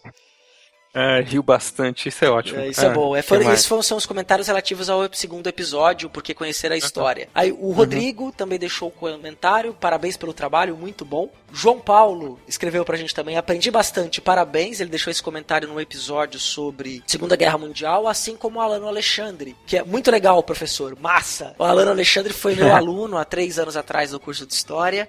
Hoje ele vive no interior do estado de São Paulo, é professor um ótimo professor de história, faz, tem atividades bem diferentes, é muito legal. Também compartilhou o post no Facebook, mandou comentário pra gente mesmo, pelo guia do formulário, dizendo que a história é importante pra vida, que a gente aprende muito, né, eh, discutindo e debatendo sobre história. Alano e todo mundo comentou, João Paulo, Rodrigo, Mel, muito obrigado por esse feedback que pra gente é extremamente importante, dá ânimo pra gente continuar Exato. a gravar o episódio como a gente tá fazendo hoje. Exato. E no Facebook também a gente teve alguns comentários. O Rodrigo, que é meu aluno aqui da aqui em Guarapuava, o Eric, que é um ex-aluno, comentando muito da trilha sonora também, né? This is Sparta, que achou engraçado. Enfim, gostaram, né, da trilha sonora. Uns colegas, e alunos, né, ex-alunos também, e colegas como a Dani Carvalho, que falou, boa Beraba! Deu. É, é gente que não sabe do meu apelido Beraba e fica, gosta de dar uma zoadinha, mas é- ela né? gostou, assim. É, assim. Também agradecemos ao nosso amigo Anderson, que, que eu encontrei com ele semana passada. Ele falou: Ah, tô ouvindo aqui, vou terminar de ouvir. Terminou de ouvir menos pelo jeito e fez um comentário muito simpático. Sim. Gostei muito de que ele tenha ouvido, assim. É, outro amigo que ouviu, comentou comigo, é o Marcelo Souza. Ele, ele baixou, baixou todos os episódios. Ele, ele segue no iTunes, né? Deve ser um dos poucos, mas enfim, mais, por favor, assine no iTunes aí. E Vão lá e deem estrelas pra gente, faz o nosso Isso, ranking. por favor. Cinco estrelas de Isso. preferência. Cinco estrelas, é. Cinco estrelas é que a gente merece. É, Ele sempre ouve, né, no carro. Isso pra quem mora em São Paulo é uma beleza, porque Uhum. sempre fica, passa uma hora no trânsito, dá pra ouvir quase todo o podcast. É onde eu escuto podcasts, no carro, porque eu gasto aí 50 minutos de deslocamento pro trabalho. É, é onde eu não ouço, eu gasto 15, então nunca consigo ouvir. Aham. Mas enfim. Então agradecemos o Thiago Paiva, também compartilhou, recomendou os amigos. Grande ET, amigo de longa É, data. Não conhecia. A Janaína Giroto, que é uma, uma amiga também lá do Rio, que mora em BH atualmente, também compartilhou. A Michele, que é ex-aluna, também compartilhou. O Carlos Eduardo Santos também compartilhou, agradeço. Tadeu Veiga, Augusto Carvalho também compartilharam, né? E, por fim, agradecemos aí todas as pessoas que curtiram o nosso também no Facebook, na nossa publicação, nosso podcast último, né? São muitas pessoas aí, mas sintam-se todas agradecidas. Sim, é muito obrigado. Isso ajuda bastante a gente. Ou se você ouviu, gostou, compartilha no Facebook, caminha pros amigos, que quanto mais gente ouvir, é, pra gente é bacana. A gente não faz isso com nenhum tipo de pensamento de ter retorno financeiro, a gente faz isso por prazer. Então, quanto Exato. mais gente ouvir, pra gente é é uma satisfação imensa. E você ouviu, você gostou, interage com a gente, vai lá nos comentários do- no, no post, comenta pelo Facebook, é, dá um ranking pra gente no Twitter, manda e-mail. Pra gente é fundamental isso. Isso dá um- realmente É, um ânimo. É isso aqui é nosso pagamento. Já falamos há outras É, vezes. com né? certeza. Mas Então acho que é por hoje é só, né, César? Por hoje, CA. por hoje é só, Beraba. Por hoje é só. Então tá Foi um bom. prazer essa conversa, como sempre. É isso. De novo, foi curta a conversa, que a gente tem que ficar cortando, porque se fosse depender da gente, o podcast ia ter seis horas de duração. Com certeza. A gente tentou, tentou cortar bastante, tentou falar o essencial, e enfim. Mas espero que vocês tenham gostado. É, e voltamos no mês de novembro. Isso. Quanto antes. Quanto antes. Então, um grande abraço pra todo mundo. Um grande abraço. Valeu, Beraba. Até a Um próxima. abraço, César. César. Até a próxima, cara. tchau. tchau. tchau.